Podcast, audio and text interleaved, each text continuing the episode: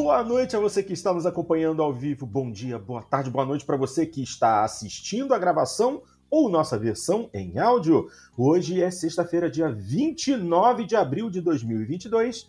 Está entrando no ar mais uma edição do Jogando Papo, o podcast, também videocast, onde não basta jogar, é preciso debater. Edição número 217, começando nesse momento como sempre trazendo até vocês as notícias e discussões mais interessantes a respeito do universo do entretenimento digital.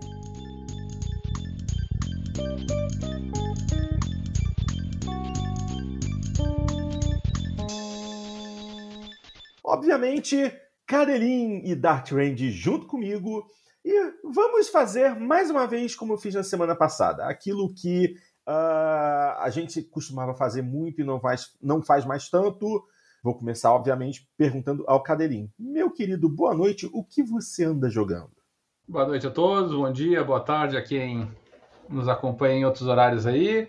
É, olha, Porto, é, nenhuma grande novidade, sabe? Eu, eu joguei o Conway, o Disappearance, é, é Disappearance é Dahlia View. Uhum. Eu estou jogando ele ainda, ele é um ele é uma espécie de um adventure, naquele adventure antigo, sabe? Que hoje em dia algumas pessoas chamam até de, de walking simulator, mas ele é adventure no sentido de você ter que reunir as peças, interagir com o meio ambiente, ter um pouquinho de, de pixel hunting, né? Que é você uhum. procurar uhum. na, na tela os pontos interativos. Ele é interessante. Você é um, um policial aposentado que, que trabalha como detetive particular, só que você está preso em uma cadeira de rodas. Então uhum. ele tem um pouquinho, um de meio voyeur, assim, que o cara fica assistindo as coisas da, da, da, janela do apartamento dele, aí tem o sumiço de uma criança ali, coincidentemente vizinha dele, e aí você começa, você assume o papel dele para investigar. É, é, interessante, eu achei a, a proposta interessante. Estética, graficamente, assim, ele está um pouquinho abaixo do que nós esperaríamos para o jogo recente, assim, mas eu, eu tenho curtido. É, eu joguei um pouquinho, embora o jogo seja curto, é que eu joguei muito pouco dele ainda. Eu joguei um pouquinho do novo jogo lá da, da Anapurna, me fugiu o nome lá, Dartio, da, da guria lá do, na água lá, nadadora. Memoir Blue. Isso, Memoir Blue. Eu ainda estou começando ali, ele é um pouquinho uma certa viagem. É, muito nas, viajado, assim. É, nas Mas ele é curtinho. Ele é, é curtinho, curtinho. Eu joguei 40 minutos dele, foi bem é. pouquinho. E... Ele jogou mais a metade já.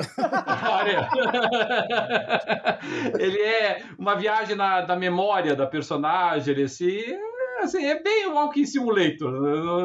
Talvez até nem chegue tanto a ser um Walking Simulator, porque você você nem sequer faz tanto walking. É mais a questão de você navegar entre algumas telas e tal. Mas é legal, você tem alguns pontos interativos assim que assim, são mais para enfeite, eu não consegui entender direito por que, que você tem que clicar na coisa e abre, salta o negócio e você ganha uma conquista por nenhum motivo aparente, mas você tem um pouquinho disso no jogo. E que mais? Joguei um pouquinho de Cities Skylines também, joguei um pouquinho do. Joguei um pouquinho do, do, do Wilder Myth, que é um. É um RPG roguelike, assim, que volta e meia eu tô voltando para ele, porque exatamente por fato dele ser roguelike, assim, ele tem bastante liberdade para você jogar, né? Você faz gerações de heróis ao longo do tempo, é, numa, no, nesse mundo de fantasia em que se passa o, o, o Myth. Uhum. Então, é basicamente isso. E, e, jogando também bastante. Eu tenho jogado de, de volta o, o Rocket League, jogando. É outro jogo que volta e meia eu, eu resgato, jogo mais um pouquinho. E, e, e também ainda o Football Manager. O Football Manager ainda devo jogar mais um mês aí, mais ou menos, o jogo vai empreender um pouquinho. Eu chego uma hora que eu acabo cansando dele e deixo de lado, mas por enquanto ainda tenho jogado bastante. E Bom. eu acho que os principais foram esses, sabe, Porto? Nesses, nesse passado aí mais recente foram os principais. É, e olha que você disse que não jogou muita coisa, hein? Nossa. Não, mas é que foi, é que foi muito pouquinho, né? Como eu falei, o, é, o próprio Dark destacou, né? O, o Memoir Blue, esse é um jogo curtíssimo e eu não terminei ele, porque eu, eu só eu peguei, aproveitei uma janela de tempo que eu tinha ali, sentei, mexi um pouquinho e, e já tive que sair, não, não consegui terminar, embora o jogo seja reconhecidamente curto. Tá certo. E você, Dart? O que, que andou rolando de bom aí no seu PC ou no seu console? É, essa semana foi só console. Foi. E eu joguei pouco, assim, eu joguei o GTA V, continuando a, a, campanha pela quarta vez. Sim. um jogo, jogo novo que você não conhece é. ainda. E joguei um pouco do Sea of Thieves. Com... Ah, matando com... saudade? Teve algum conteúdo novo? Teve, teve. Lançaram conteúdo novo, uma aventura nova. Então. Ah, Cara, legal. O Sea of Thieves, eu, eu, tentei gostar dele, sabe? Eu, eu, eu tentei, eu, eu, mais de uma vez eu, eu, eu, fui, eu comecei a mexer nele e tal, mas, mas putz, eu, não, eu não consigo cravar, sabe? O que, que nesse jogo não consegue me prender. Eu, eu, eu não sei se ele. Não, não dá para eu dizer que ele é aberto demais, porque eu, eu gosto de mundos abertos, mas ele me parece deixa eu ver da que expressão que eu posso utilizar aqui, é meio sem propósito, sabe? Eu, eu, eu não sei qual é o meu propósito do jogo, sabe? Deve ser estar tá lá e eu não sei se de onde eu vim, para onde eu vou, qual é a razão. Na verdade, o propósito tu é que faz, né? Tu é que decide o que tu quer fazer. É, se tu quer caçar tesouro, se tu quer casar os. Se tu quer uh, ficar coletando coisa para vender, comerciante, ou se ou é, tem é as aventuras eu... agora também, né? Que tem mini campanhas agora. Né? É, essa parte eu não, eu não experimentei. Talvez isso me agrade mais. Porque é. eu, eu, eu ficou assim, para mim ficou muito. O, o mundo ficou, para mim, ficou muito estéreo. Ele me lembra, eu sei que a, a comparação pode parecer estranha, mas ele me lembra muito, por ocasião do lançamento, o No Man's Sky. Porque o No Man's Sky também tinha muito disso, sabe? É, você tava lá no mundo aberto, que eu gosto, mas assim, você era ninguém, sem nome, sem passado, sem futuro, porque não tinha nenhum objetivo específico no jogo. Teu objetivo era é, explore, faça o que você bem entender. E, é. e ficava uma coisa meio sem propósito. É, e, e, mim, e tem assim, gente que gosta também de só ficar tretando com os outros barcos de jogador que, que que tu encontra, né? Daí é. tem guerra de é, o, o, que me leva mais ser gravante, né? Que é esse componente MMO do, do, do Sea of Thieves, né? Que é uma coisa é. assim que, que para mim ela, ela quebra muito a, a imersão. Ah, para mim, o que quebrava a imersão no No Man's Sky era o fato de que eu tava no universo, universo morto, né? Porque não tinha seres vivos praticamente é, racionais, né? A gente só interagia com alguns com os animais lá em cada planeta. E o, e o Sea of Thieves é, parecia assim, sabe? Eu fazia as coisas, mas assim, tanto faz, nada altera, o mundo permanece o mesmo, ninguém tá nem aí, sabe? Não sei. Eu, eu fiquei. Mas o André Luiz falou uma coisa aqui que, que é bem interessante. Ele disse que tem que jogar em grupo. E realmente, esse, o, o Sea of Thieves jogando sozinho, ele é bem chato mesmo. Eu não gosto. Tem que jogar. É, é pode, pode ser. Pode, pode, ser que, que aí esteja uma das chaves, né, pra, pra é. achar mais graça no jogo. Eu confesso que eu nunca joguei em grupo o Sea of Thieves. É isso aí. Bom, da minha parte, adivinha o que eu joguei? Só dois jogos. Um no Xbox, um no PlayStation, ou seja, Forza GTA. Horizon 5. não, não, não, não. Eu não sou DAT. Eu não sou DAT. Eu continuei. FIFA, continuei, FIFA 2021. Não, não, não. Não fala de jogo de futebol comigo, pelo amor de Deus. Foram os, os eu, eu tô jogando jogo de futebol agora. Eu também implico jogos de futebol, eu tô jogando. Estou conduzindo é. o glorioso Sheffield Wednesday para a segunda divisão do Ai. Antônio, Antônio, Fortnite, fala sério, meu querido. Não, não, nem chego perto. Se bem que agora tem uns veículos que você pode dirigir em Fortnite. Hum, não, não vou não, parece, eu, eu, não jogo, mas parece que teve uma. Não sei se foi uma, uma expansão, um DLC, ou se foi uma atualização que os caras cortaram as construções lá do Fortnite. O pessoal deve começar a brigar de verdade no Fortnite. Deve ser mais legal. Aí, aí o negócio fica interessante. Bom, então. Mas tanto, ah, só por causa disso, agora eu vou jogar. Esse final de semana eu vou pegar algum desses jogos de tiro para jogar. Faz muito tempo que eu não jogo. Hum. Eu, eu, vou ver aí qual que é o melhorzinho aí para jogar e vou voltar a jogar assim. Decidiu voltar a jogar um joguinho de tiro. Tá bom. É, só vocês falaram, não, não vai ser o Fortnite, com certeza, é, mas, mas, vamos ver, vou dar uma chance para algum deles. Deixa eu vou, vou, dar uma olhada aí o que que tá, o que que tá pegando aí, vou pegar um deles para jogar. Tá bom. O, o Battlefield, esse último, vai entrar no Game Pass dia 5, parece, né? Dia 4 ou 5 de. Opa, ah, então é. posso esperar até o dia 4 ou 5, então. Então pronto, vou, já vou só que, só, que ele é um, só que ele é um dos piores dos últimos tempos, né? Nada dos é, melhores. É, mas, essa, é, mas... Essa, essa é a tentativa, né? Essa é a tentativa de trazer um pouco de validade para ele depois de tudo que tem acontecido. Ah, você sabe o que eu tava com saudade? Eu tava ah. com saudade do, do primeiro Titanfall. O, o, o é multiplayer é do Titanfall era muito, muito legal. Você tem tanta saudade dele, sabe? Eu gostava tanto de estar ali no. O segundo também era muito bom o multiplayer. É, o segundo eu joguei pouco. Era bom realmente, mas eu joguei pouco. E, e não tinha tanta gente jogando, né? O primeiro fez bem mais sucesso. É verdade. Mas, inclusive, já desligaram os servidores do Titanfall 1, não foi? Não sei, talvez. Eu acho que eu ouvi o... falar em algum lugar que iam desativar o servidor dele e teve gente ficando puta e tal. O Antônio Marcos eh, falou do Warzone, que ele só entra pela bagunça com os amigos. Jogar é outra história. o Warzone é bom, é um jogo bom.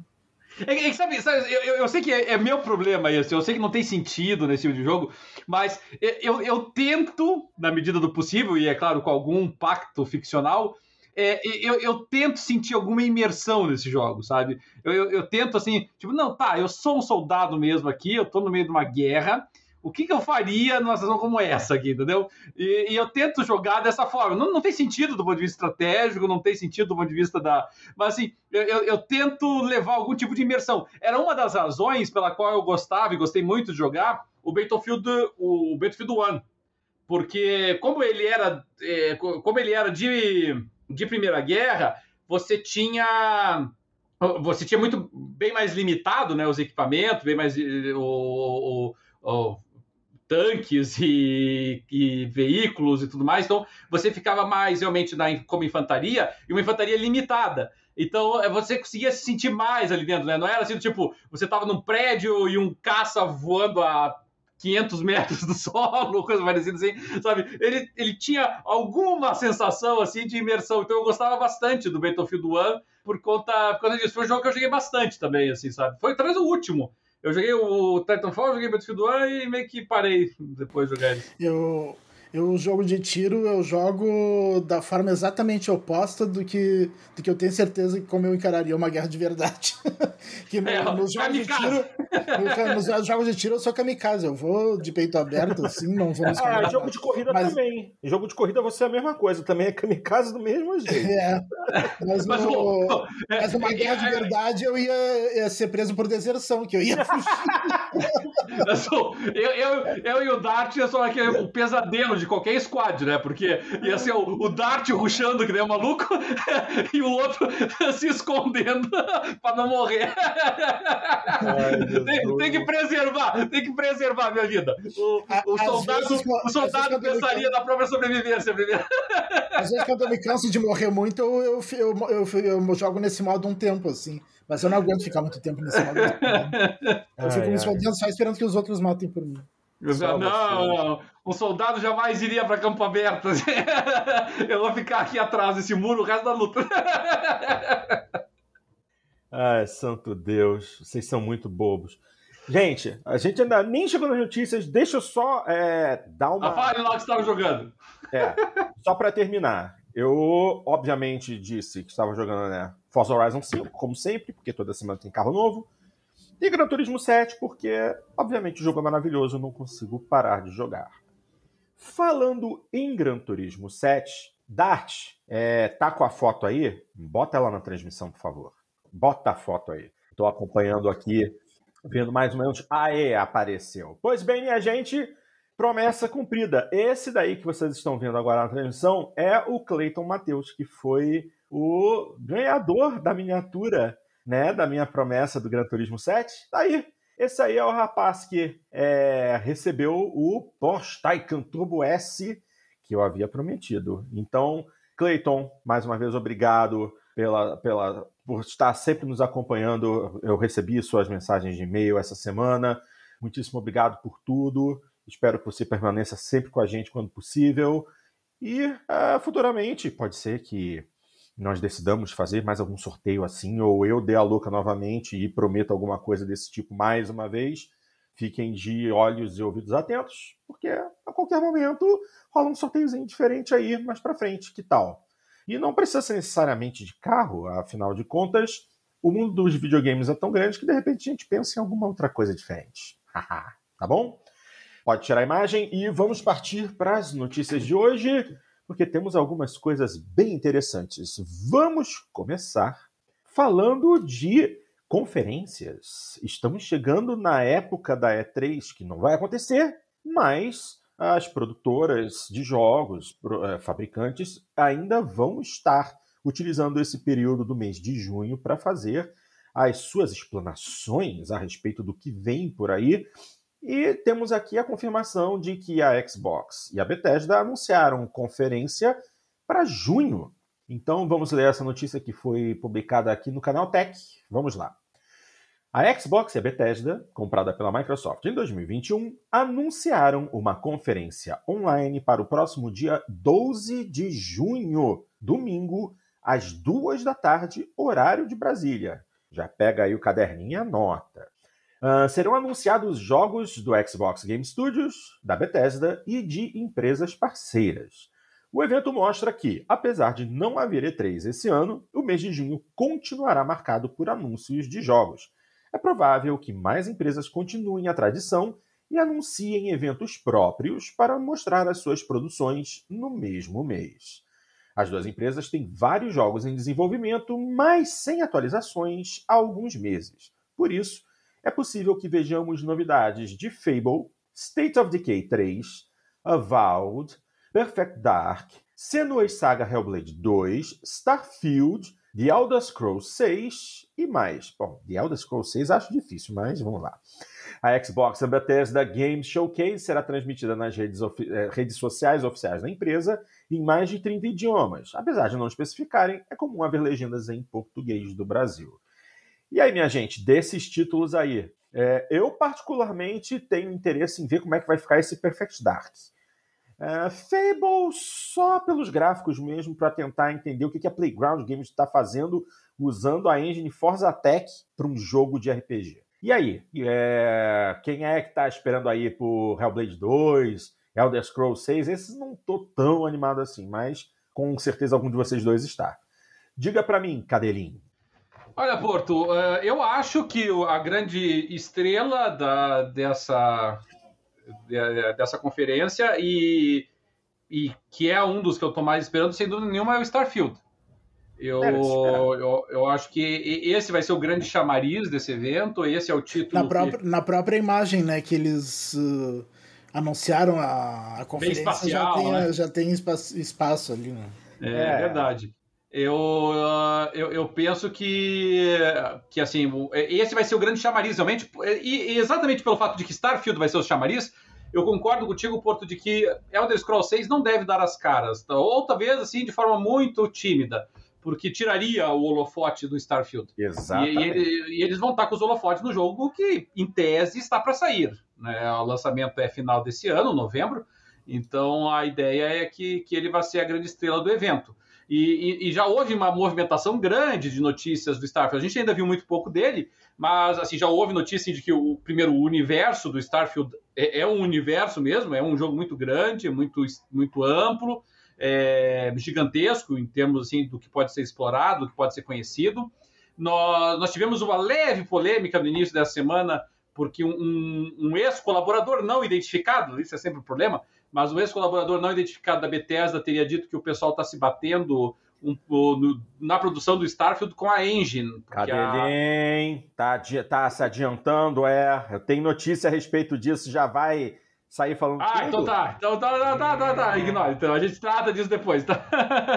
Mas enfim, é, para limitar então o nosso conteúdo nesse, nesse tópico, eu acho que Starfield vai ser a grande estrela, é o jogo que eu estou esperando bastante. Diferentemente de ti, eu estou esperando bastante pro Hellblade 2, Porto, eu, eu realmente estou muito curioso para ver é, o que, que eles vão ser capazes de produzir e com um orçamento maior, mais parrudinho, as, as cenas é, apresentadas até agora do Hellblade 2, tanto o, o pouco né, de gameplay que foi apresentado, quanto as, as cutscenes, eu achei magnífica, achei que está muito bonito. É, eu, eu, obviamente, como fã da franquia, como fã da série, eu estou muito interessado em ver alguma coisa do Fable, que não seja só a CGI, né? A gente, por enquanto, tem só aquela aquela cutscene do Fable. Eu gostaria de ver alguma coisa em game, alguma coisa de mecânica de jogo. Eu estou muito curioso para ver o que, o, como é que a Playground vai se virar com um RPG. É uma mudança radical em termos de, de, de foco do estúdio, mexendo numa franquia que, que tem uma legião de fãs. Eu sou um deles, então o pessoal que não, não, é, vou dizer assim que os fãs de Fable são chatos, mas é claro que assim tem uma uma herança, uma bagagem a ser respeitada. Então a Playground vai ter esse desafio. É, em menor grau, mas eu estou um pouquinho curioso com aquele Redfall. Eu acho que a, a Arcane, depois do Deathloop, ganhou muitos pontos sim, junto à, à credibilidade do pessoal, né? Já tinha lá o Dishonored, que era um bom jogo, teve o, o remake do Prey, que foi. Não, não fez tanto estardalhaço, mas o Deathloop chegou a ganhar prêmio, inclusive, de melhor eh, jogo do ano, no ano passado, então acho que isso credencia o Redfall aí a, a uma boa apresentação. Então, estou bastante curioso.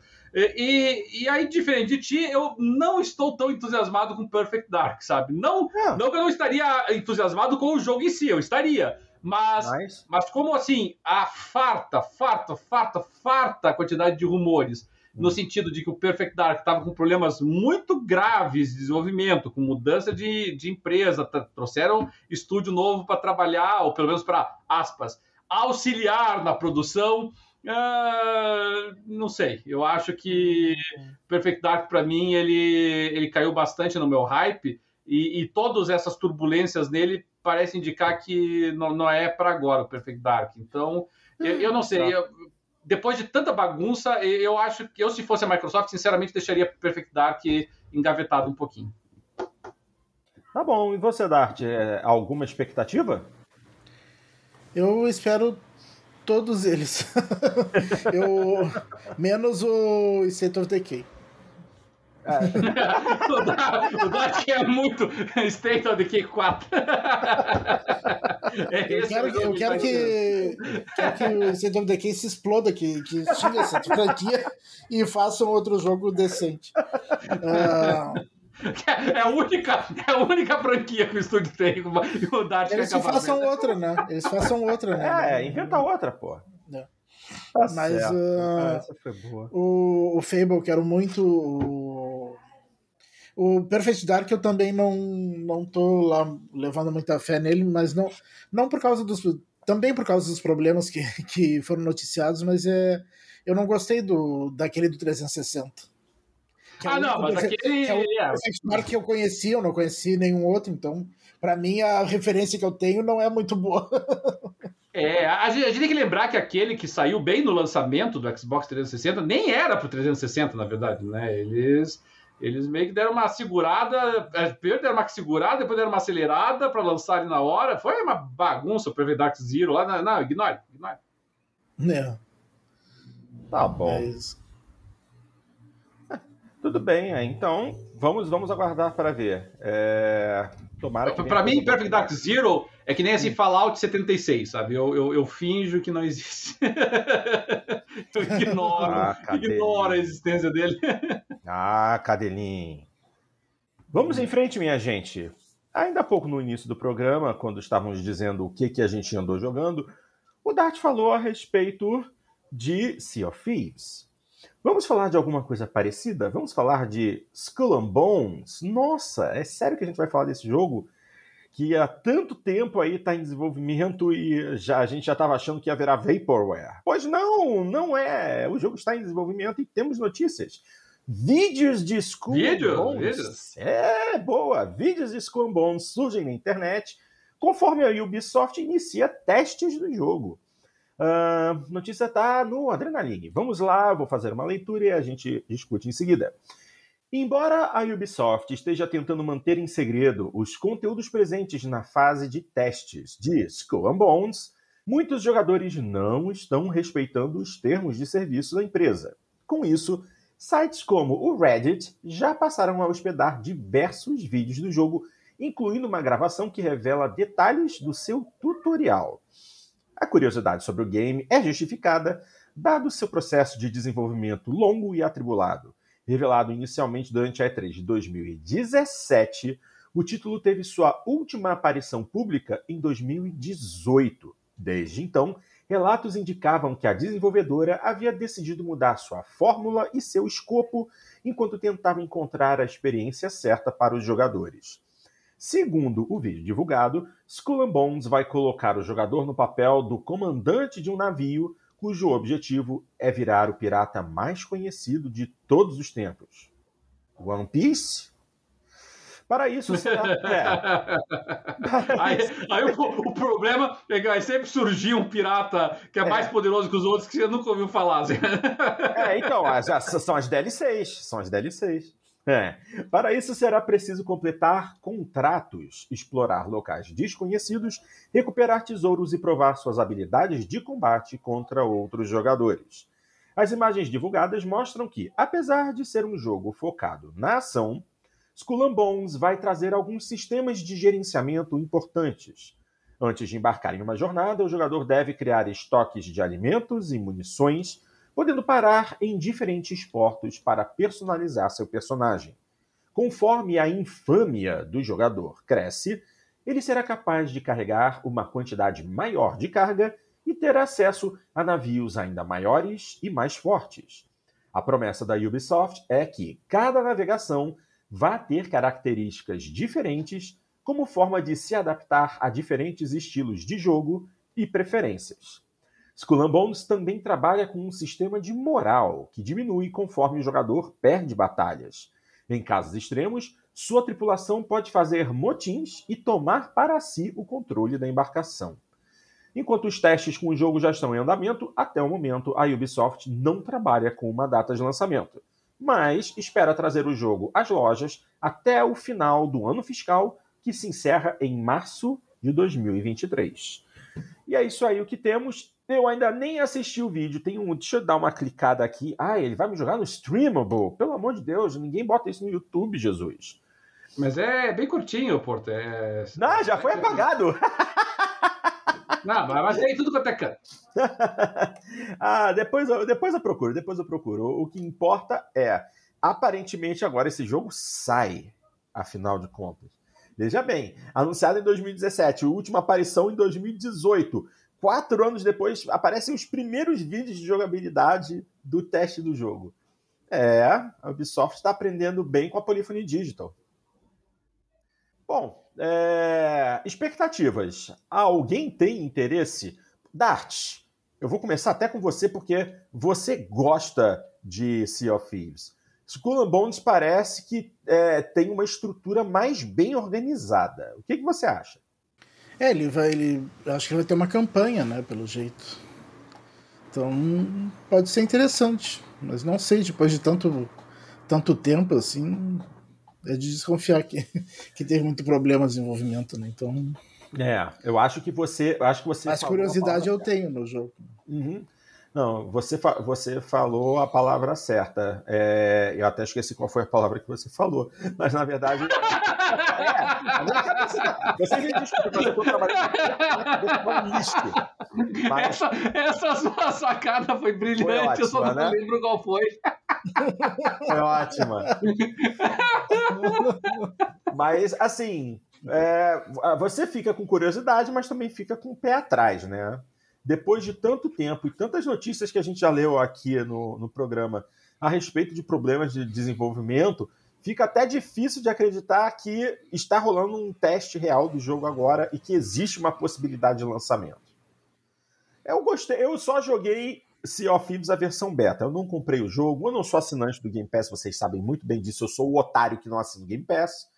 Mas assim, eu particularmente ao contrário do Cadelin, eu achei eh, o, o, o Sea of Thieves uma proposta interessante, até porque o estilo e a jogabilidade são mais leves. Pelo que dá a entender, é, and Bones vai ter mecânicas bem mais complexas em operação. Então, talvez seja o tipo do jogo que realmente demande mais tempo e mais esforço para você obter uh, alguma satisfação. O que vai acontecer, não sei. Vamos aguardar para ver. Alguém gostaria de fazer mais algum comentário? Porque esse é o tipo do jogo que, no geral, assim, não me atrai. Mas, se aparecerem bons vídeos e começarem a surgir é, é, comentários positivos a respeito, talvez algum hype surja. Algum hype, Cadeirinho? É, é, na verdade, Porto, não muito, assim, sabe? Porque eu, sinceramente, eu não entendi o Aue todo que foi feito em cima desse vídeo que foi vazado, porque, rigorosamente, ele não representa nada, absolutamente nada, que nós já não tivéssemos vistos uh, em 2018. Porque em 2018 já tinha sido apresentado por muito tempo o gameplay, a, a, presente das batalhas navais do, do Skull and Bones. E o que foi apresentado nesse vídeo que vazou não é absolutamente nada diferente do que já tínhamos visto antes, nem em termos de qualidade, nem em termos de quantidade, nem de nada. Então, assim, a, a, única a única graça disso é de que, assim, em tese, ele é uma, um vazamento de vídeos relativamente recentes, uhum. o que indicam que eles ainda, mas nós já sabíamos, é que eles ainda vinham fazendo testes com o jogo, mas isso não significa muita coisa. É, eu confesso, assim, do que eu vi, não, assim, ele continua não me chamando tanto a atenção. Eu, eu gosto da pegada mais, digamos assim, aspas, é, realista, da estética. Realista aqui que eu digo do ponto de vista estético, tá? Porque a, é, as velocidades de manobra ali dos, dos, dos, barcos, dos navios ali, o cara vai, quase um drift aquático ali, assim. É, nesse ponto até o of é mais realista, né? Que se tu tá no barco grande, tu, tu demora é. pra conseguir dar fazer É, tem, ali você mostra ali, o cara parece que ele tá realmente tá no, tava no Rocket League ali o negócio, assim, desviando ali, assim. Ele tava. Ele claramente está inspirado e usando muito né, o trabalho que foi desenvolvido no Black Sails, do, do, do Black Flag, desculpa, do, do Assassin's Creed. E, e, claramente isso serviu de inspiração ali para esse jogo. Só que assim, o que está me chamando a atenção com tudo no que eu estou vendo, sabe, Porto? Primeiro, ah, realmente, sim, eu, eu não esperava, por óbvio, uma física realista dos barcos, porque é, combates navais são bem mais enfadonhos do que parecem, sabe? E, geralmente é muito uma questão de você ir se aproximando, milha náutica por milha náutica, ao longo de horas quase de, de aproximação, e aí começar um combate em grande parte é, é em longa distância, com pouco espaço de manobra, ali assim. Então, é, não, não, não é uma coisa tão empolgante. Então é claro que eles têm que tomar algumas liberdades, mas assim, eu, eu achei um pouco intenso demais, assim, porque eu esperaria de um combate é, de navios, né? Um combate é, marítimo como eles estão propondo. É, mas, assim, mas ignorado esse fato, o problema que está me chamando a atenção é que me parece que ele está absolutamente concentrado no navio, propriamente dito, sabe? Diferentemente do Sea of Thieves, por exemplo, né? Que uhum. você, obviamente, navega bastante, mas você tem uma é, fases inteiras de, a pé em combate de solo. E, o, e, o, e, realmente me pareceu que os Coenbones não têm isso. Quer em, em terra, quer mesmo em, em, abordagens, né? Aquela parte mais emocionante, né? Pula para outro navio e vamos lutar lá. Tá? Nunca apareceu nada nesse sentido. Nenhum dos. e, e nesse vídeo também não.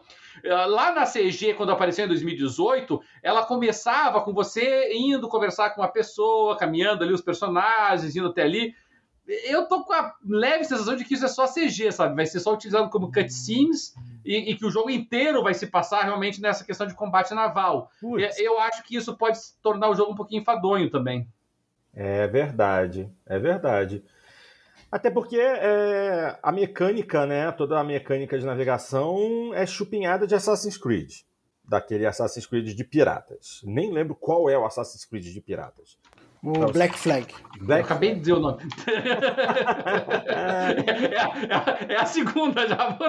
é, não. Aí, aí, nesse ponto, aí nesse ponto eu sou concor... eu tenho que concordar com o André Luiz lá no, lá no nosso chat. O problema é o DNA, né? a data de nascimento antiga, a idade chegando, aí a gente só começa, o, a, o cérebro começa a falhar, as palavras começam a embaralhar na boca, é uma graça. Bom, mas é isso. É, é um jogo que utiliza as mecânicas é, de navegação do Black Flag, né, do Assassin's Creed Black Flag. Agora a gente tem que aguardar para ver se vai ser realmente só isso ou se a gente vai ter algo a mais, como em é, Sea of Thieves, que a gente vai ter é, mobilidade fora do barco, esse tipo de coisa. É aguardar para ver. Vamos em frente, minha gente. Vamos começar a falar de Sony, de PlayStation. E a primeira notícia é a seguinte: Tekken 2, Ridge Racer 2 e outros aparecem nos servidores da PSN. Usuários do Reddit encontram os primeiros jogos que chegarão ao PlayStation Plus Deluxe. Notícia que está no The Enemy. Ok. Você já um sabe. Monte de, um monte de jogo que o Dart vai estar tá louco pra gente. Oh, nossa, nossa. Quando eu, falar, quando eu falar a lista, o Dart vai vibrar. Olha só.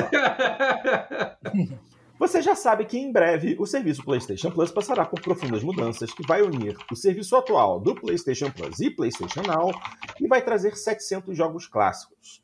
Apesar de alguns títulos já serem conhecidos, ainda não temos uma lista completa. Claro que este segredo atiça a curiosidade de fãs para saber mais informações.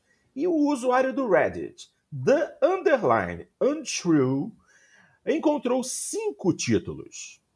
Tekken 2, de PlayStation 1, Ridge Racers 2, de PlayStation Portátil, e outros nos servidores da Sony. Além desses dois, outros três clássicos de PlayStation 1 foram descobertos: Mr. Driller, Worms Armageddon e Worms World Party. Este é o segundo vazamento de títulos que apareceram nos servidores da PSN. Na semana passada, foram descobertos os games Siphon Filter e Siphon Filter 2, Siphon Filter Dark Mirror e Siphon Filter Logan's Shadow. Porém, o segredo de quais títulos estarão no serviço em breve serão revelados, tendo em vista que em 23 de maio o serviço chegará à Ásia. Aqui no Brasil, a data de estreia é 13 de junho. Vale lembrar que no território nacional, o serviço vai contar com três níveis de assinatura, nomeados como Essencial, Extra e Deluxe. Essencial é o serviço como é hoje, o Extra trará, trará um catálogo de 400 jogos de Play 4 e Play 5, enquanto o Deluxe trará jogos de Play 1, Play 2 e PSP. O Brasil não conta com serviço Premium, com jogos de PlayStation 3 para serem jogados por streaming. Os detalhes sobre cada serviço é, podem ser é, encontrados na nossa última edição, aliás, nas nossas duas últimas edições, onde a gente já falou bem detalhadamente a respeito de cada um deles, inclusive indicando qual dos serviços é o mais interessante para o consumidor brasileiro. A Sony também mencionou que no futuro planeja ampliar o benefício de streaming na nuvem para novos mercados. E é isso. Temos aí uh, alguns jogos. Como esses caras descobrem isso, eu não sei. Com, onde é que eles entram na PlayStation Network para descobrir esse tipo de informação? Eu não sei se algum deles tem acesso a alguém lá de dentro, que passa algum código que dá acesso aos servidores. Eu não consigo entender, mas aí do nada aparecem vários títulos assim. Aqui, todos esses da série Siphon Filter. Como? Como que isso apareceu? E aí hoje tem, já falaram de jogo de PS1, jogo de PSP. Eu não consigo compreender como é que vazam isso. Eu honestamente não entendo. Mas para um início, em questão de jogos de PS1 e PSP, nada de grandioso, né? Embora eu tenha que dizer que o Worms, qualquer jogo da franquia Worms, para mim, é vitória na certa, que é excelente. E o Ridge Racers 2 do PlayStation Portátil? Hum... Tekken 2, ok, porradaria boa. Mas de resto, até agora, nada que realmente impressione. E tanta coisa boa de PlayStation 1 que a gente precisa, que pode ser lançado nesse serviço, a gente vai ter que aguardar. Eu, particularmente, obviamente, vocês já sabem muito bem, né? Gran Turismo 1, Gran Turismo 2, para mim já estaria ótimo, já que não vai ter. Aliás, não, vai ter Gran Turismo 3 e Gran Turismo 4. Ah, não, vai ter Gran Turismo 3 e Gran Turismo 4, porque são os PlayStation é, 2 e esses vão estar incluídos no Deluxe. Mas isso ainda não é motivo para eu assinar a PSN. Vou continuar fora, vou assinando só Xbox Live por enquanto. Meus queridos, esses títulos não impressionam e certamente não são motivo. Será que vai vir alguma coisa aí que chame a atenção e que vocês teriam vontade de jogar de novo? É, bom, o, o rapaz que, que fez a, o leak, né, o vazamento, uhum. ele, ele encontrou essas imagens dentro da, do, da, da, da, estrutura da PSN com o ID e o, o Title ID, o Concept ID correspondente uhum. a esses títulos. É, como que ele fez isso?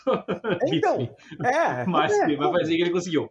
É, ah, olha, Porto, assim, bom, primeiro me chamou a atenção que foi o, o, o Tekken, não, não existe nenhum Tekken ruim, todos os títulos do Tekken são muito bem é, reconhecidos. Eu, eu, eu só me surpreendeu de ser o Tekken 2 o que apareceu, porque teria mais sentido o Tekken 3, eu acho que o Tekken 3 é considerado até hoje o, o, melhor. melhor. título da franquia, com uma boa dose de folga, inclusive, uhum. e, e, acabou sendo Tekken 2, não sei exatamente o motivo. Mas é, é, aquela, aquela história, sabe, Porto? É, esses títulos em particular, assim, é, talvez até o Worms a gente até possa deixar de lado, porque o Worms tem uma proposta bem específica e, e talvez ele tenha envelhecido melhor.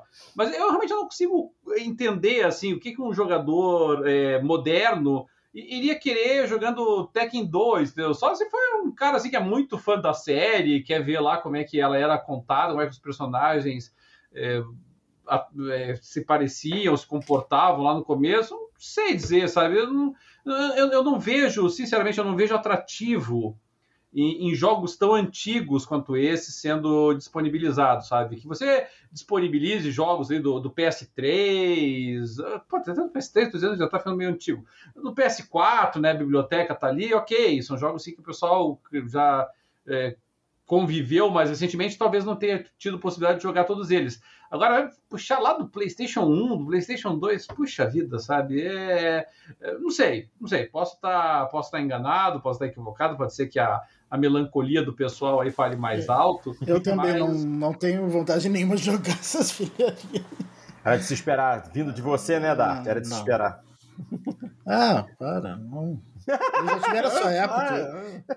Eles já tiveram a sua época, não. É, é porque pra, é difícil. Não porque, dá assim, para jogar hoje em dia isso. É, você irrita. tem, assim, você tem um Tekken novo, vários Tekkens novos com a mesma proposta. É, assim, a pessoa vai jogar lá Ridge Racer 2 do PSP.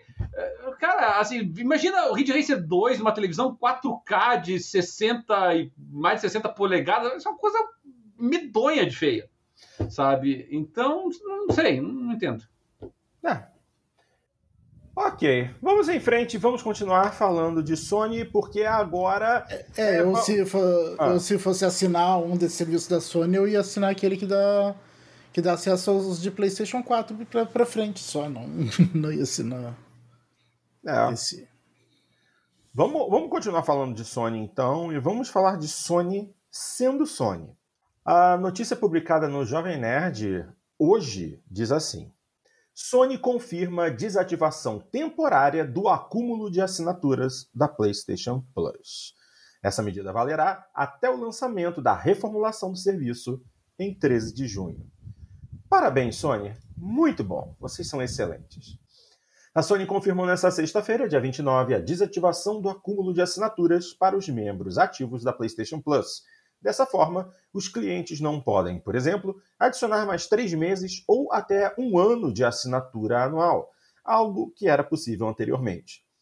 Em um FAQ, né, um, uma, é, é, perguntas frequentes, a, a empresa japonesa explicou que essa medida valerá apenas até a chegada da nova PlayStation Plus, marcada para estrear em 13 de junho no Brasil. Segundo a companhia, as equipes estão trabalhando para fazer a transição da melhor maneira possível. Portanto, precisou desativar a função de acúmulo de assinatura temporariamente. Vale destacar: jogadores que ainda não são assinantes do serviço podem se tornar membros. A nova PlayStation Plus será lançada com três opções de assinatura: Essential, Extra e Deluxe. Bom, uh, a gente tem a Microsoft que ofereceu a possibilidade de você acumular assinaturas e ainda convertê-las para assinatura Game Pass. E nós temos a Sony que nega que você acumule assinaturas na PlayStation Plus porque eles estão preparando a nova PlayStation Plus. Sinceramente, dá para acreditar numa porcaria dessa? É óbvio que não, pelo menos eu acho que não. Algum de vocês dois acredita que eles estão fazendo isso em preparação para o novo serviço?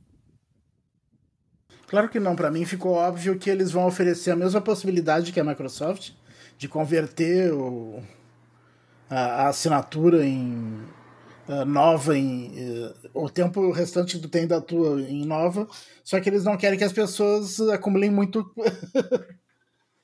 antes de disso, disso acontecer. Exatamente. Enquanto isso, a Microsoft, apesar dela não alardear, ela ainda oferece isso. Sim. Ainda tem isso. É, essa, essa é uma política que a Microsoft adota desde o lançamento do Game Pass. Se, até hoje, se tu compra três anos de Xbox Live Gold uhum. e, e daí e tu assina o um Game mês de, de Game Pass, todos esses três anos passa a ser Game Pass. E parece que ninguém sabe disso, né? Eu podia fazer isso, mas como vocês sabem, eu sou um bobalhão, então não vou fazer. Uhum. Mas... Inclusive, isso vale quando tem aquelas aquelas promoções de, de Game Pass por, por um real no primeiro mês. vale para isso também. Vale para isso também, é. Quer dizer, cara, Sony sendo Sony, isso é muito triste. eles ainda se acham os reis da cocada preta. Que coisa. Alguém gostaria de adicionar mais alguma coisa? Cadelinho gostaria de adicionar isso, adicionar isso ou gostaria apenas de sacudir a cabeça? Porque é só isso que dá para fazer com a Sony dando uma coisa dessa. Aliás, Cadelinho se afastou momentaneamente, mas tudo bem. Bom, vamos em frente então, porque ainda temos mais algumas noticiazinhas aqui interessantes. Agora, ah, vou fazer o seguinte: eu vou começar com a notícia que eu faria por último, porque a próxima, eu, a outra, eu preciso do Cadelinho presente. Vamos, vamos falar de amenidades. Uh, essa semana saiu uma reportagem na Games, GameSpot americana falando a respeito dos filmes de videogame, as adaptações de videogame para o cinema, com as suas maiores bilheterias de todos os tempos. É, eu estou trabalhando com o Google Tradutor, porque eu não estou com saco de traduzir nada, minha cabeça está uma droga, mas vamos lá. É, com Sonic 2 atingindo excelentes resultados nos cinemas e muitos outros títulos chegando, listamos os filmes de jogos com maior bilheteria. 2022 começou com dois filmes de videogame de alto nível, Uncharted e Sonic the Hedgehog 2. Eles não são as primeiras adaptações de videogame de Hollywood e não serão as últimas. Mas onde Sonic 2 e Uncharted estão entre os maiores filmes de videogames de todos os tempos? A seguir, reunimos os filmes de videogame de maior bilheteria de todos os tempos, dividindo os resultados de bilheteria por números nacionais, internacionais e mundiais. Essa é uma distinção notável em alguns. Nacionais casos. nos Estados Unidos, né? É, é, exatamente. Nacionais, estamos falando de Estados Unidos, porque é uma matéria em inglês originalmente. Essa é uma distinção notável em alguns casos. Por exemplo, o filme de videogame de maior bilheteria de todos os tempos, Warcraft, foi bombardeado nos Estados Unidos, acumulando apenas 47,4 milhões de dólares. Mas teve grandes números nos mercados internacionais. É, 391,7 milhões de dólares, incluindo a China, o que o levou ao topo da lista por uma margem bem considerável. A lista de 10 melhores é composta por grandes franquias. Como é que pode ter assistido tanto essa porcaria? Eu também achei muito ruim. Ai, ai. Assim, tá, tá, bonito, bonito, assim, uh, esteticamente, o, o orçamento tava legal, mas só. Vamos lá. A lista dos 10 melhores é composta por grandes franquias como Pokémon, Tomb Raider, Angry Birds, uh, Angry Birds e Sonic, só para citar alguns. Olhando para o futuro, há um monte de novos filmes de videogames em andamento. Sem mais delongas, aqui está a lista dos 10 títulos de maior bilheteria de todos os tempos, números retirados do Box Office Mojo da Amazon. Em primeiro lugar, Warcraft. Cruzes. Ai, Deus do céu. O filme de 2016, produção da Legendary Pictures e da Blizzard. Ambas as empresas se uniram para fazer um filme em 2016, mas o desenvolvimento começou muito antes e passou por várias mudanças até ser lançado. Em determinado ponto, Sam Raimi, de Homem-Aranha, foi contratado para dirigi-lo, mas desistiu devido às condições de trabalho com a Blizzard. Olha! Uh, o diretor de Moon e Source Code, Duncan Jones, filho de David Bowie, acabou assinando para dirigir o filme. Ele foi bombardeado nos Estados Unidos, mas fez números maciços internacionalmente, acumulando 439 milhões de dólares no mundo todo, colocando-o no topo dessa lista.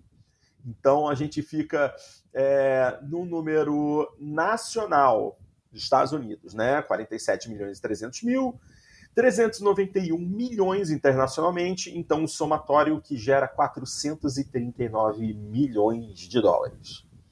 Em segundo lugar, Pokémon Detetive Pikachu de 2019.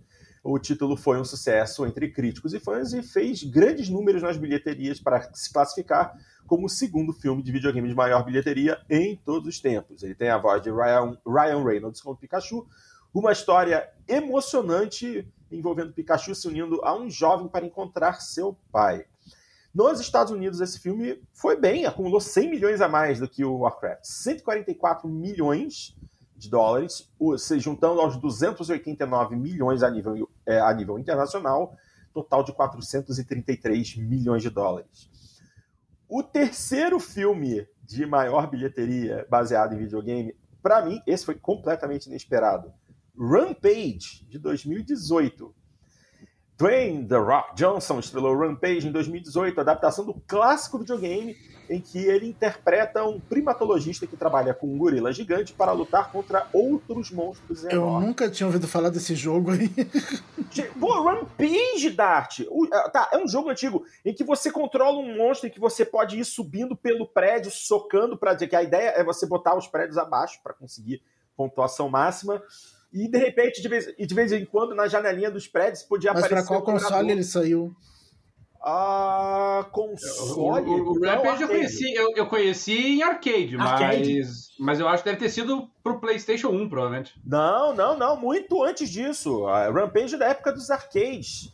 É... Eu, eu, eu, acho que ele saiu para Game Boy.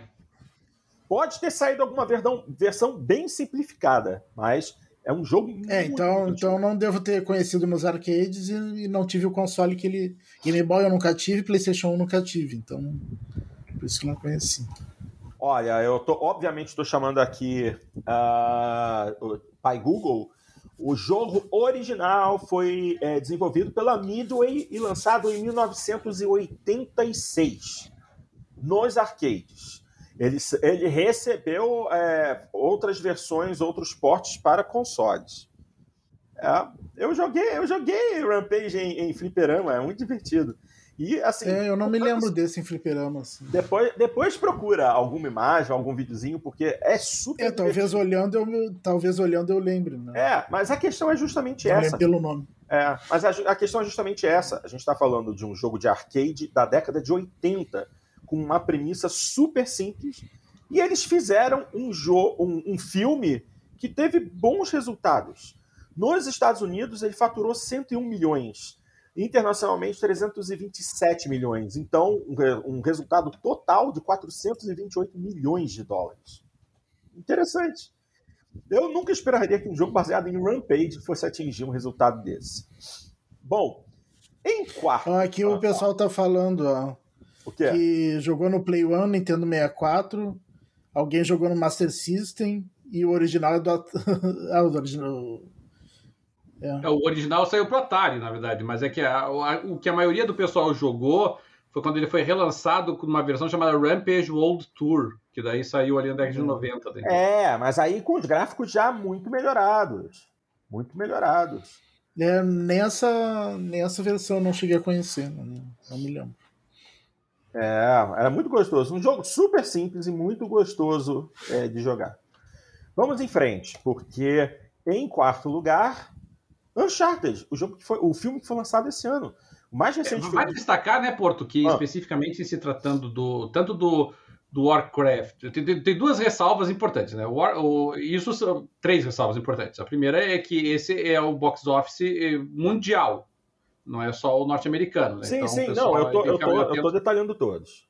É, não, isso é, é, um detalhe importante. O segundo detalhe importante é que, assim, principalmente ele pegar o World of Warcraft, o, o filme do Warcraft e esse Rampage, foi por causa da China, na verdade. Eles foram muito mal no Ocidente, mas é, tiveram uma absorção muito grande pelo público chinês e isso aumentou os valores. E terceiro, nós, nós, esses são os valores é, brutos deles, não são os valores corrigidos.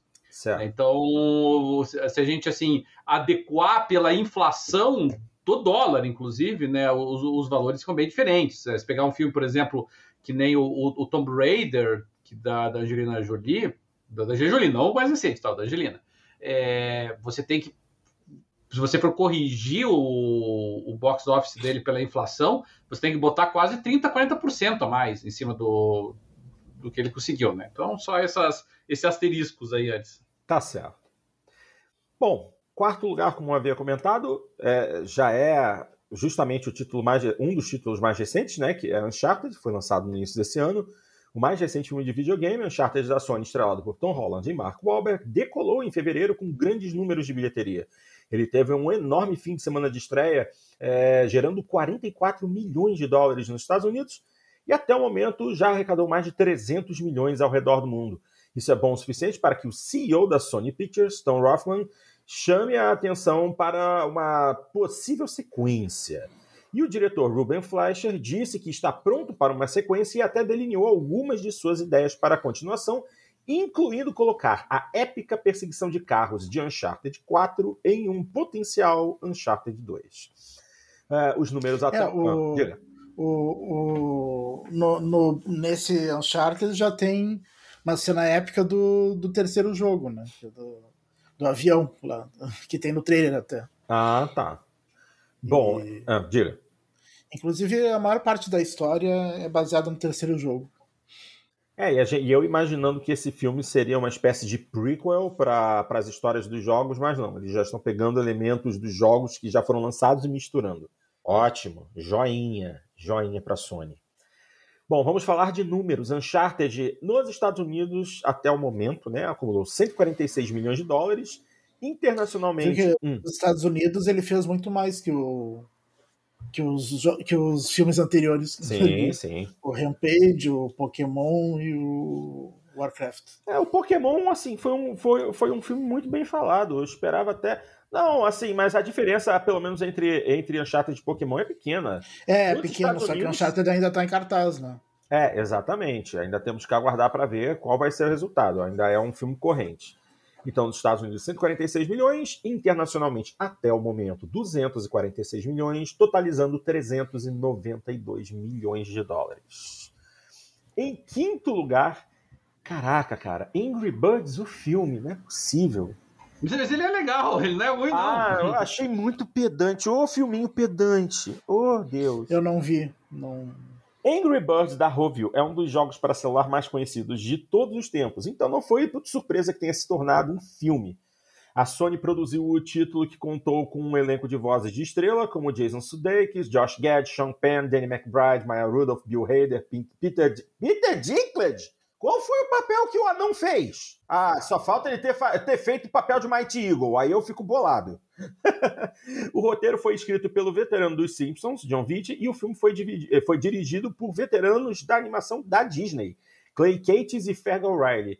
Uma sequência foi lançada em 2019, mas teve um desempenho consideravelmente pior, arrecadando apenas 148 milhões de dólares. Esse é o do segundo filme.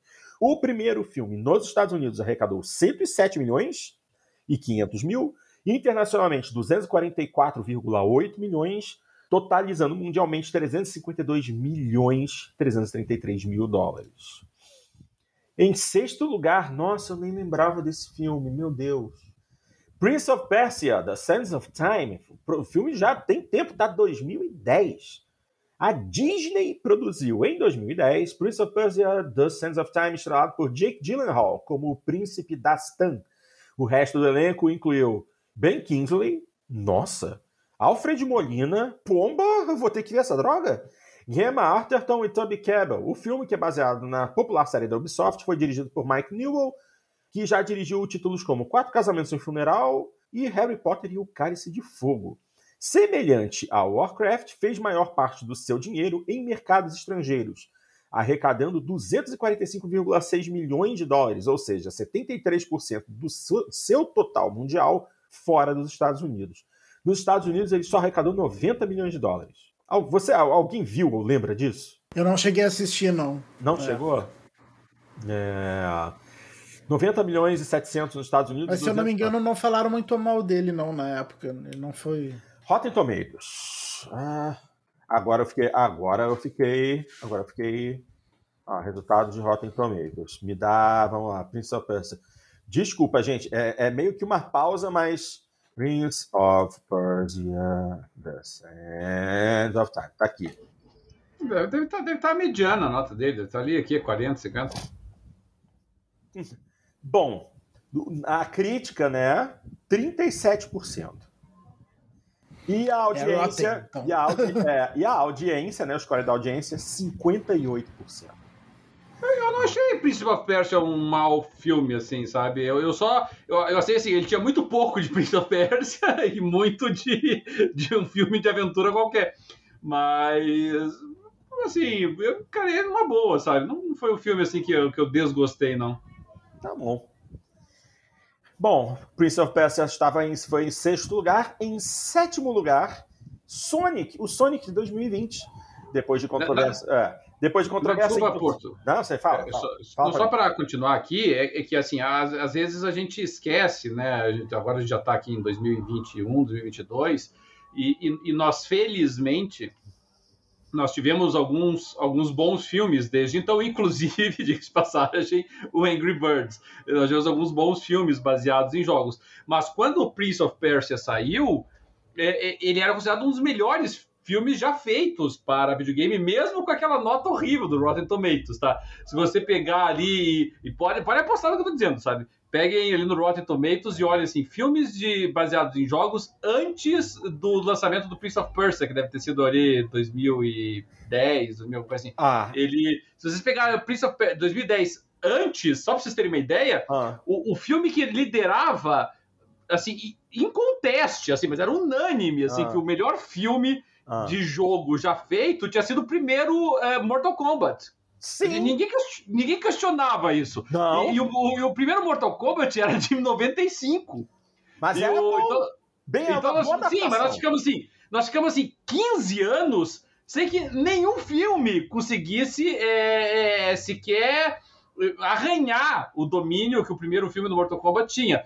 Quando saiu o Prince of Persia, uh, o pessoal falou, bom, pelo menos agora temos um filme assim que. Uh, ok, sabe, é, é, passável, assim, sabe? É, foi mais ou menos por ali, porque não tinha, sabe? Embora até eu, particularmente, eu, eu não desgoste do, do Tomb Raider da, da Angelina Jolie, eu acho a, a Angelina Jolie fez uma boa Lara Croft, é, principalmente baseada né, nos filmes anteriores, mas, mas o que nós tínhamos antes ali, o que que era? Silent Hill, era, era filminho, entendeu? Era, não era, é, gente, era aquela, aquela bateria de Resident Evil lá, era o que tinha.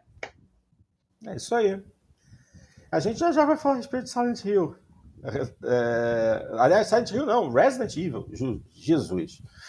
Bom, eu estava falando a respeito do sétimo lugar ser Sonic de 2020. Uh, depois de controvérsias em torno de seus modelos de personagem não serem tão bons, aham, uh -huh, não serem tão bons, seria um lixo. Sonic the Hedgehog chegou às telas em 2020 e foi geralmente bem recebido, ganhando muito dinheiro. O filme apresenta Ben Schwartz com a voz de Sonic, com Jim Carrey interpretando o malvado Dr. Robotnik. O sucesso levou a Paramount a rapidamente dar sinal verde para uma sequência que já chegou aos cinemas nesse mês de abril. É, nos Estados Unidos, é, ele alcançou a marca de 148,9 milhões de dólares. Internacionalmente, engraçado, o, o, resultado não foi tão bom, pelo menos por enquanto. Internacionalmente, 170 milhões de dólares. Então, o somatório, né, o resultado mundial de 319,7 milhões de dólares. É, esse é o contrário da maioria dos outros, né? Ele, ele foi melhor nos Estados Unidos praticamente do que fora, né? Fora até não ah, é? foi tão bem. É isso aí. Bom, em oitavo lugar. Estranho, né? Nem, nem na Ásia ele ia bem. É. Em oitavo lugar, Resident Evil, o capítulo final de 2016. A série de filmes Resident Evil de Paul W.S. Anderson terminou com Resident Evil The Final Chapter, em 2016, que mais uma vez estrelou sua parceira Mila Jovovich no papel principal. No total, os filmes Resident Evil de Anderson, inspirados na assustadora série de videogames zumbis da Capcom, faturaram mais de um bilhão de dólares nas bilheterias. Anderson e Jovovich permaneceram no negócio com a Capcom após o capítulo final, pois fizeram o filme de Monster Hunter em 2020. Mas o engraçado é que o filme do Monster Hunter nem aparece aqui na lista. Bom, esse título de 2016, Resident Evil, o capítulo final, acumulou nos Estados Unidos 26,8 milhões de dólares, internacionalmente. Que é um fracasso, né? Que é um fracasso. Isso daí para a bilheteria americana é um fracasso. Sim, é fraco, fraco. Mas internacionalmente ele acumulou 285,4 milhões de dólares, gerando um valor total mundial de 312,2 milhões de dólares. Um valor aceitável. Em nono lugar, é o segundo filme da franquia Resident Evil, que foi Resident Evil Afterlife, uh, de 2010. O segundo filme de Resident Evil a ser classificado entre os 10 filmes de videogame de maior bilheteria de todos os tempos Afterlife, também de Paul W.S. Anderson, baseado na série de videogames da Capcom, foi lançado em 2010. Ele voltou a dirigir o filme após se afastar da série para dirigir Alien vs Predador e trabalhar em alguns outros projetos. Mila Jovovich estrelou como Alice, com um elenco que também incluía Kim Coates, Wentworth Miller e Sean Roberts. Nos Estados Unidos, ele teve um resultado bem superior, mas a gente precisa lembrar que foram seis anos antes e talvez não houvessem tantas opções assim. O resultado norte-americano foi de 60,1 milhões de dólares, internacional 240 milhões de dólares, gerando um total de 300 milhões de dólares combinados. O resultado muito perto disso está já o novo jogo, o novo jogo, o novo filme do Sonic lançado agora em abril, que nos Estados Unidos até o momento já acumulou 148,8 148, milhões de dólares. Internacionalmente já, já passou de 142 milhões, gerando até o momento um total de 290 milhões de dólares. Isso para um filme que ainda está em cartaz. E o último filme desta lista, desse top 10 aqui, Tomb Raider de 2018. Só que não é o Tomb Raider com Angelina Jolie é com a Alicia Vikander. Depois de vários filmes estrelados por Angelina Jolie, como Lara Croft, a vencedora do Oscar, Alicia Vikander, assumiu o papel de Lara Croft no filme de 2018. Dirigido por Roh Uthaug, o filme foi parcialmente inspirado no reboot de 2013 produzido pela Crystal Dynamics, contando uma história de origem para a personagem. Croft está tentando resolver o mistério do desapare desaparecimento de seu pai, interpretado por Dominic West, o filme também estrelou Walton Goggins, Daniel Wu e Kirsten Scott Thomas. Nossa, quanto tempo que não ouvi falar dela. O filme ganhou a maior parte do seu dinheiro, 216,4 milhões de dólares, em mercados internacionais, com apenas 58,2 milhões nos Estados Unidos. Falam de uma sequência em andamento, mas ainda não se sabe se será ou não produzida. Então, só para arredondar aqui, 58,2 milhões nos Estados Unidos, 216,4 internacionalmente, gerando um total mundial de 274 milhões 650 mil dólares. Esses, esses filmes baseados em jogos, de forma geral, Porto, eles, eles vão muito bem no mercado externo, principalmente no mercado asiático. É uma, é uma das principais razões deles serem feitos. É. Uh, agora, agora eu estava me dando conta aqui que na reportagem vocês notaram que eles fizeram uma confusão nos números ali, né? Sim, sim. Eu tive que olhar com cuidado para não, não fazer uma cagada na leitura, porque ficou meio confuso. Até porque o é. nono lugar era o Resident Evil Afterlife, mas logo embaixo eles colocaram já o, o Sonic 2, porque eles têm números bastante parecidos, então eu nem cheguei a citar uma numeração para o Sonic 2. Ele já está é. basicamente encostado nesse Resident Evil aí, muito em breve deve ultrapassar. Eles botaram o Uncharted como quinto e o Angry Birds como, como quarto, quarto, depois é. do Uncharted. Não, mas os números e... estão corretos. Se você olhar os valores, estão Sim. corretos. Estão é, na verdade, o Uncharted é o quarto e o Angry Birds é o quinto, né? Foi, é, que, foi, que foi o que eu falei na, durante a leitura. Eu tive que prestar atenção realmente, que eu notei esse, esse erro aí. É. Muito bem, senhores. Vamos para a última notícia de hoje, que é justamente aquela que o Cadeirinho estava tão empolgado que ele já quase saiu falando. A gente estava falando no início do programa a respeito de Starfield, na, na próxima conferência da Microsoft Bethesda, ele já ia soltar os cachorros aqui. Eu segurei a onda porque agora a gente vai ler a notícia que diz: suposto ex-desenvolvedor da Bethesda revela, revela novos detalhes de Starfield. E certos aspectos são preocupantes. Eu estou lendo a notícia aqui no Game Vício. Vamos lá. Mesmo tendo sido anunciado há quase quatro anos, até o momento sabemos muito pouco a respeito de Starfield, o mais novo jogo da Bethesda, que promete ser um ambicioso RPG espacial. Enquanto a Bethesda não revela nada de forma oficial, recebemos detalhes bem interessantes a respeito do jogo através de um ex-desenvolvedor da empresa, o qual trabalhou como artista de personagens até a semana passada e teve suas credenciais verificadas. De acordo com ele, Starfield está parecendo ser um ótimo jogo. No quesito gráfico, o jogo tem melhorado cada vez mais, especialmente a iluminação, que está cada dia melhor. Embora ele não afirme estar no mesmo nível de Horizon Forbidden West, ainda é um jogo bonito. Pausa nessa leitura. Porra, já estão comparando Starfield com Horizon Forbidden West? Um título de, de Xbox com um título de PlayStation. Ai, Deus. E uma comparação ridícula, né? Exato. Até porque a, a, temática e a ambientação são duas coisas completamente diferentes. Compare, tá... compare jogos que pelo menos a, o gênero é o mesmo. Sim, por favor. Exato, por favor. Em frente. Uma coisa que a equipe parece estar se esforçando para trazer é muito conteúdo. O ex-desenvolvedor, desculpa, afirma que o jogo possui tanto conteúdo que para não adiar Poxa, eu mereço. Obrigado, página. Tá com um vídeo no meio da minha leitura. Ah, vamos lá. O ex-desenvolvedor afirma que o jogo possui tanto conteúdo que, para não adiar o jogo, a Bethesda estaria até disposta a cortar um pouco dele, o que não afetaria o jogo negativamente. Uh, ok. Embora o jogo esteja usando uma versão aprimorada da Creation Engine, ele afirma que a engine é uma droga dificultando o desenvolvimento para os funcionários, os quais precisam implementar diversas coisas no meio do processo. Quanto ao gameplay, o desenvolvedor confirma que existe uma mecânica de voo com nave no jogo. Infelizmente, ele afirma ter ficado bem desapontado com o resultado, não achando nada divertido. Tratando-se da parte de tiroteio, ele diz estar normal. No momento, o estúdio estaria focando-se em consertar os bugs presentes nos jogos e encontrar os conteúdos mais divertidos entre tudo que já criaram para tornar Starfield uma experiência ainda melhor.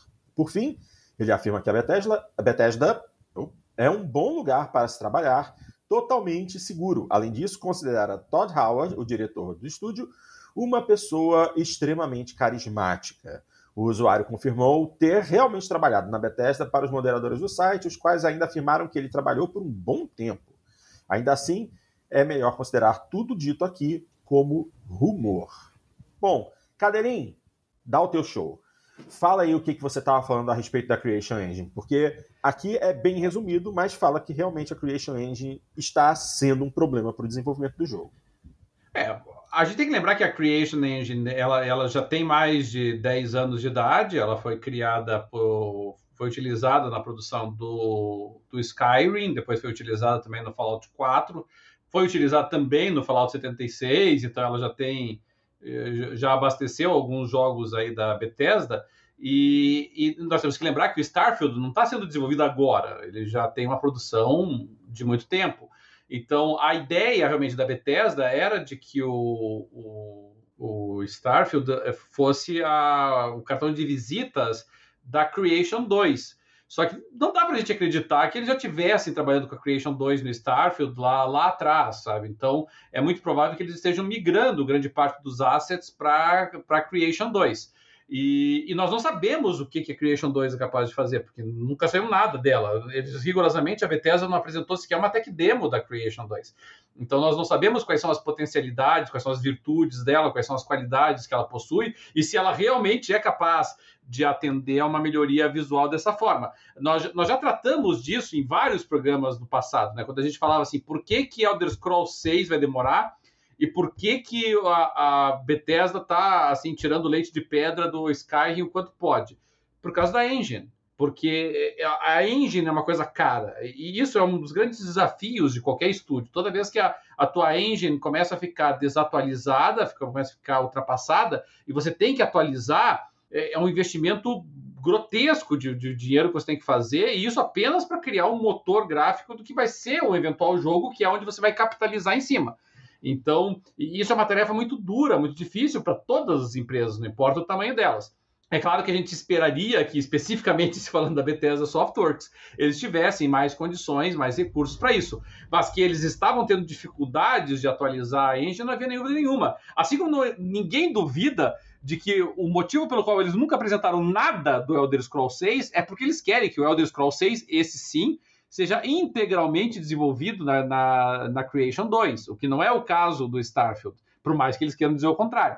E, então vamos supor que eles tenham passado todos os assets da Creation 1 para a Creation 2, o que é factível, acredito eu que eles, eles devem fazer uma programação que permita uma comunicação é, otimizada, uma, né? Uma camada, uma, camada, uma camada de compatibilidade.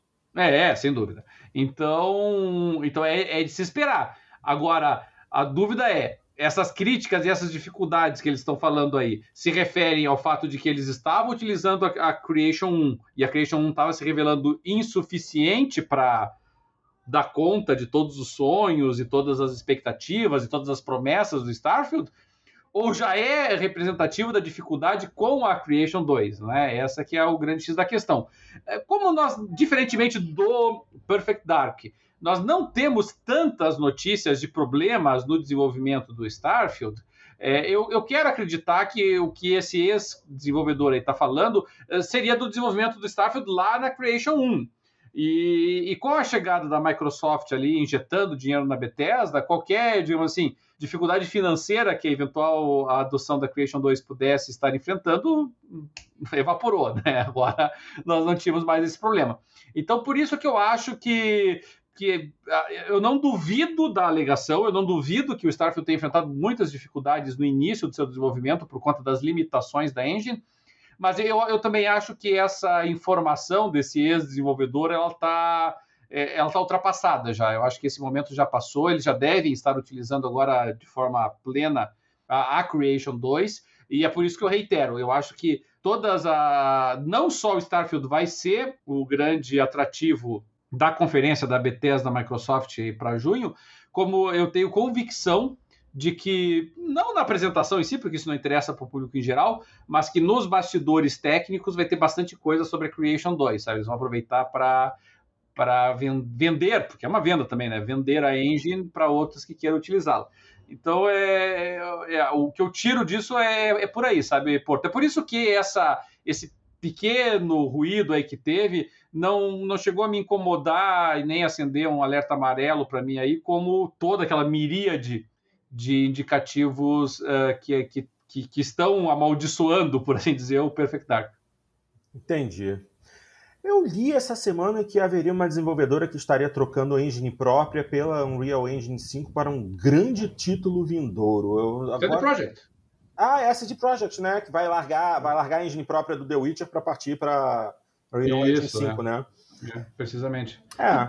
Pelo, pelo mesmo motivo, Porto. É, é muito caro, sabe? É caríssimo. A, a, a CD Projekt, ela utilizou para o primeiro The Witcher, hum. eles utilizaram e fizeram um trabalho espetacular com, acho que era Aurora o nome da, da engine, que era uma engine da BioWare que era utilizada lá no Neverwinter Nights. Nossa! E, e assim, o, e, e, assim, o que o ACD Projekt fez com aquela engine, no, o pessoal diz, olha ali o The Witcher 1, né? Ah, é muito feio, é muito feio. Meus queridos, o que aqueles caras fizeram com aquela engine antiquíssima da BioWare e conseguiram fazer um combate em tempo real, olha, é uma coisa extraordinária. Ninguém jamais imaginou que aquela engine seria capaz de entregar aquilo.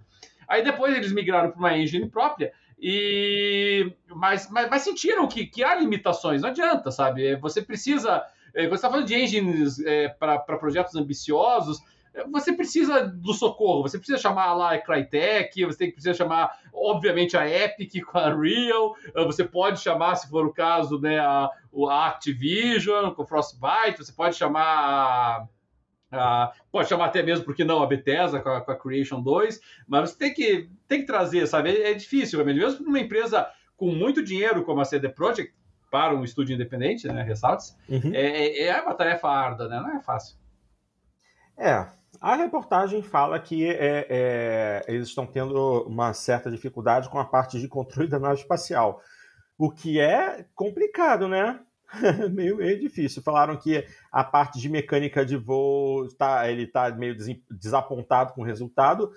Talvez isso seja até por conta deles precisarem estar adaptando essa engine né, uh, para poder uh, realizar coisas que originalmente ela não era capaz a parte de cálculos físicos de espaço, esse tipo de coisa, todos os parâmetros que é. eles vão precisar utilizar para simular o voo espacial, talvez eles ainda estejam num ponto em que uh, o desenvolvimento está em andamento e eles estão adaptando coisas para que funcione. É, e eu, eu vou ser sincero, sabe, Porto? Se o Starfield se mostrar é, limitado do ponto de vista da simulação espacial, é, é claro que ele vai perder pontos sem dúvida. Isso, na dúvida, mas, mas, não é uma coisa que vai me incomodar tanto, sabe? Porque Porque realmente não é isso que eu espero de um RPG. Eu não espero que um RPG tenha uma simulação de combate espacial que eu considere realista ou competitiva com outros títulos, né? A gente tem que lembrar que simulação espacial é uma tarefa árdua, né? Mesmo no espaço, de pensar, ah, não tem preocupação com, com, a, com gravidade, não tem preocupação com com, a, com inércia, tem preocupação com resistência do ar, algo parecido, mas é uma tarefa árdua, né? Você fazer um combate assim que tem poucos referenciais gráficos, você é, fica girando 360 graus, quase que total liberdade, assim, não é uma tarefa fácil você fazer isso. Por isso que geralmente os jogos de simulação espacial, eles são especializados nesse tipo de coisa, né? Eles se especializam, é, se pegar ali o, o, o o ancestral de todos ali, o Wing Commander, né? se você pegar os jogos do, do X-Wing, se pegar mais recentemente o Squadron, uhum. se você pegar o Elite Dangerous, é, eles se focam nisso, né? Porque é, é, é uma tarefa árdua, realmente muito difícil. E o... Então, assim, se o Starfield tiver alguma limitação, desde que não seja uma coisa assim que realmente imploda o jogo, eu acho, eu, eu acho que as pessoas vão tolerar. É, é só o que resta esperar para ver. Lançamento marcado para ano é. que vem. É, é, é, que nem quando você joga, é que nem quando você joga Fallout, por exemplo, né, Porto? Ninguém joga Fallout achando, não, não, eu quero que o, que o combate armado aqui seja que nem Call of Duty. Ninguém espera isso, né? Você sabe que aquilo é uma simulação de um de um FPS ou de um third person shooter, dependendo do ângulo que você utilize, né? Uhum. E, e, que aquilo não é um combate real, né? Até que você pode mirar à vontade, o teu personagem ainda vai errar. ah, o tiro vai para outro lugar. Então, porque eh, tem uma série de, de dados, uma série de estatísticas ali que vão influenciar o resultado. Então, você tolera, né? Você sabe que não é um combate eh, realista que o Fallout está trazendo. Você sabe que é a proposta do jogo, ele é um RPG e aquilo é um elemento da partida. É. Eu, eu, tenho convicção de que as pessoas compreendem bem isso. Vamos ver, né? O jogo está com data de lançamento marcada para 11 de novembro. Eu acho que talvez não aconteça. Acho meio difícil. Acho que esse aí deve ser empurrado para o iníciozinho de 2023. Vamos ver no Eu acho que não. Você acha que não? Acho que não.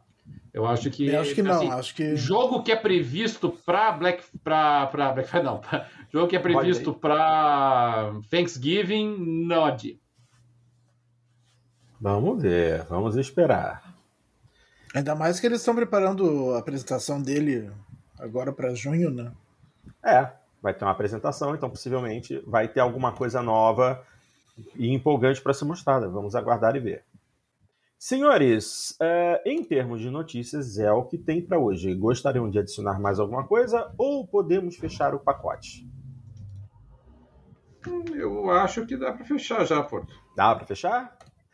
Pois bem, então, minha gente, estamos chegando ao final de mais uma edição do Jogando Papo e, como sempre, Vamos agradecer a nossa galerinha do chat do YouTube que esteve conosco durante a transmissão, participando e comentando. Hoje tivemos o prazer de ter ao vivo em nosso chat os companheiros Alexandre Santiago, André Luiz, o grande Bernardo Papst, o Anderson, o Antônio Marcos, o Luiz Rodrigues, o grande Cleiton Matheus, o nosso sorteado, e também o Fábio Pereira. Muito obrigado, como sempre, pela força que vocês nos dão. É um prazer tê-los aqui durante as gravações.